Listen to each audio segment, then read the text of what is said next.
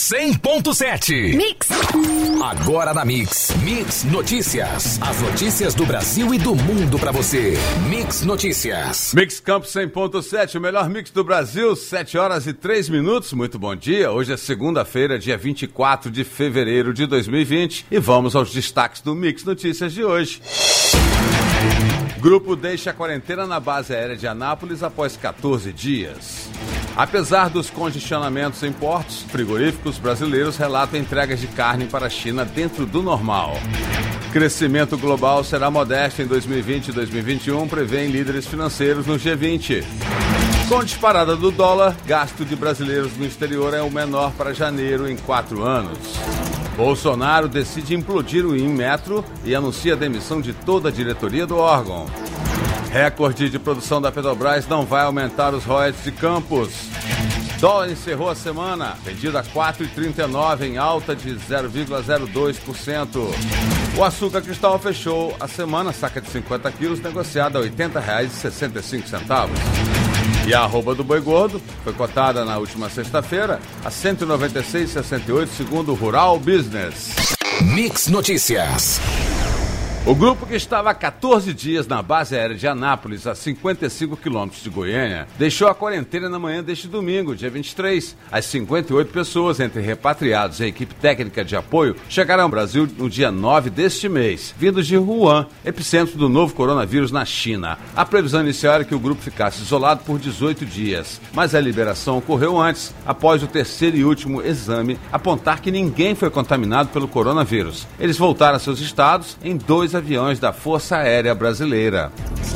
E mesmo com o congestionamento causado nos portos da China por causa do surto do novo coronavírus no país, os frigoríficos brasileiros afirmaram que as entregas de carne não estão sendo comprometidas. A Associação Brasileira das Indústrias Exportadoras de Carne disse não ter recebido informações que os embarques da carne bovina estavam sendo redirecionados para portos em outros países como resultado do congestionamento no centro de logística chineses. Já a Associação Brasileira de Proteína Animal confirmou atrasos relacionados à liberação de produtos refrigerados aos portos chineses chineses, ainda citando informações de suas empresas membro e do governo brasileiro. A ABPA disse nesta semana que houve uma melhora no fluxo de carga que chega pelos portos chineses. Mix. Mix. Os líderes financeiros das 20 principais economias do mundo estimam um crescimento modesto neste ano e no próximo, devido à política monetária frouxa e à diminuição das tensões comerciais, e prometeram monitorar os efeitos do surto do coronavírus. O FMI previu que o coronavírus reduzirá 0,1 ponto percentual do crescimento global. O crescimento global deverá crescer modestamente em 2020 e 2021. A recuperação é apoiada pela continuidade de condições financeiras mais cômodas e por alguns sinais de redução das tensões comerciais, afirmou o comunicado final dos líderes financeiros divulgado neste domingo, dia 23.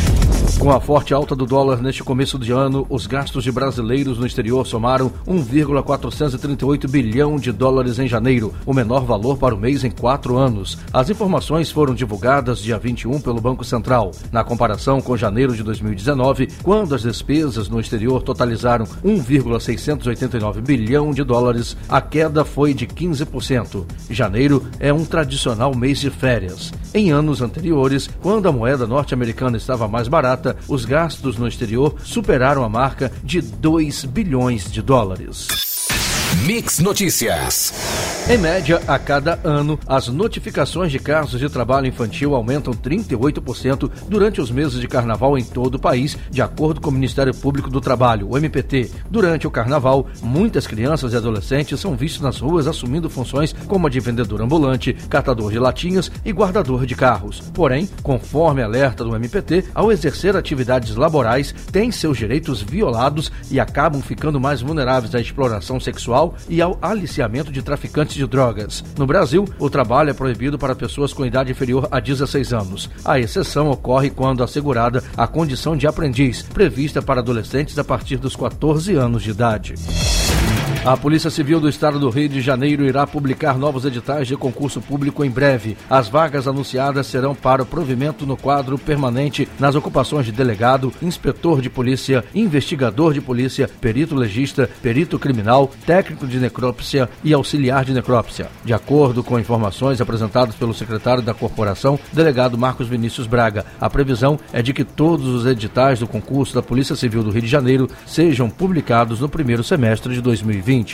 Mix, o melhor mix do Brasil.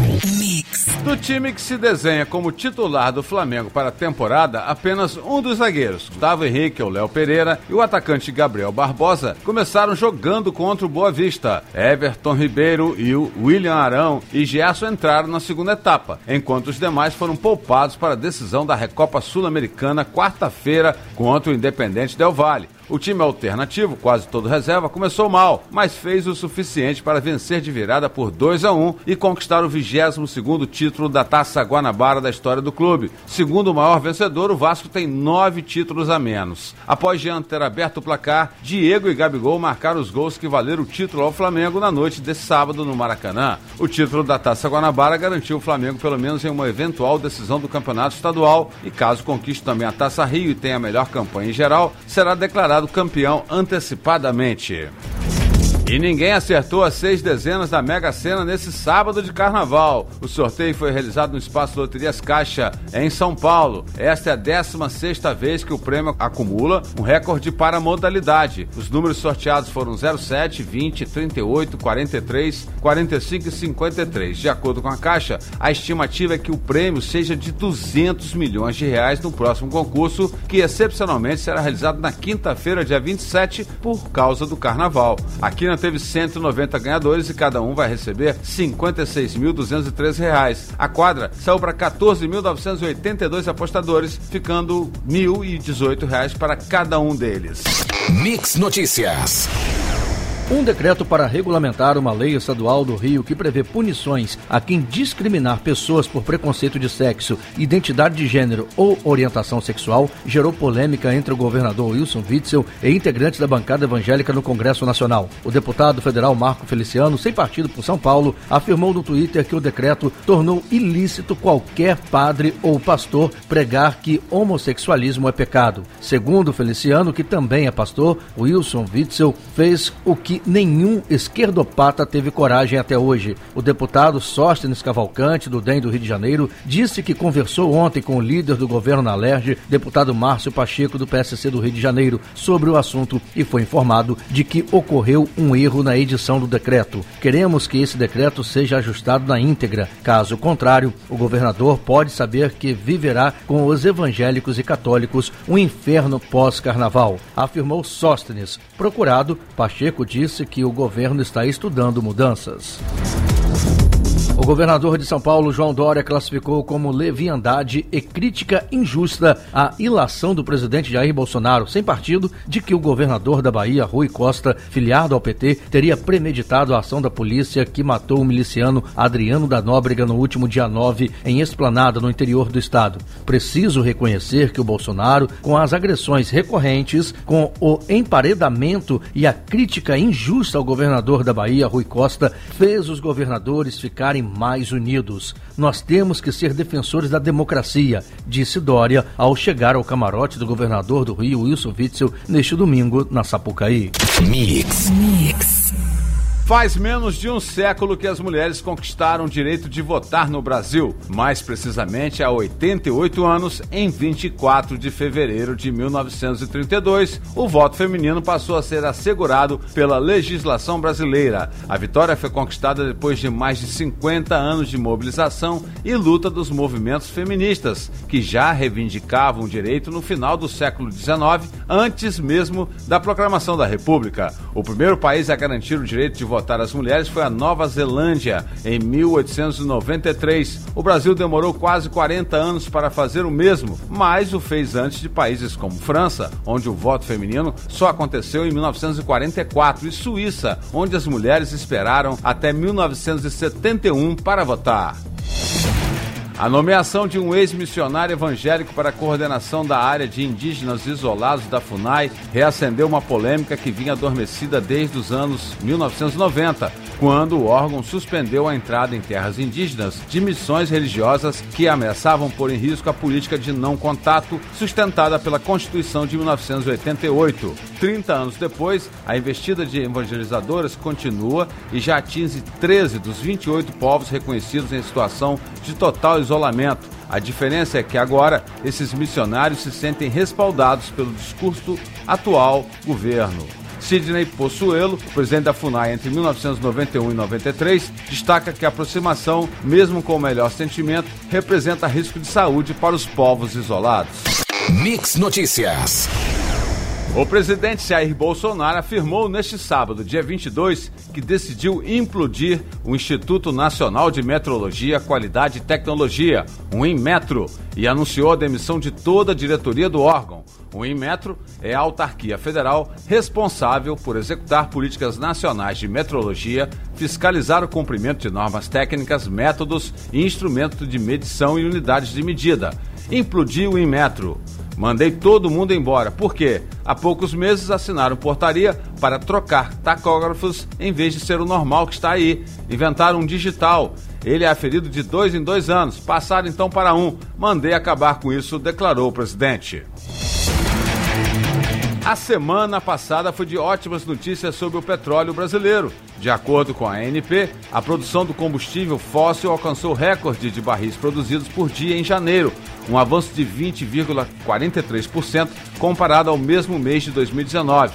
Com tantos recordes positivos, Campos continua amargando quedas constantes nos royalties. Como reflexo disso, Campos recebeu em fevereiro 5,8 milhões em participação especial, a segunda menor de sua história. Na contramão da redução das receitas da maioria dos municípios da Bacia de Campos, outros que são confrontantes com Campos do Pré-Sal da Bacia de Santos, mais ao sul do estado, vivem apogeu. É o caso de Maricá e Niterói. Enquanto a Bacia de Campos vem amargando queda de 60% e responde atualmente por 30% da produção nacional, que já chegou a responder por 84%, a Bacia de Santos aumentou sua produção em 1.416%, respondendo hoje por 66% da produção nacional. O resultado consiste na grande produtividade dos campos do pré-sal e de seu baixo custo de produção quando comparados aos campos maduros do pós-sal da Bacia de Campos, o que levou a Petrobras a mudar o seu foco principal de exploração da Bacia de Campos para a Bacia de Santos. Você ouviu Mix Notícias. Mix, mix.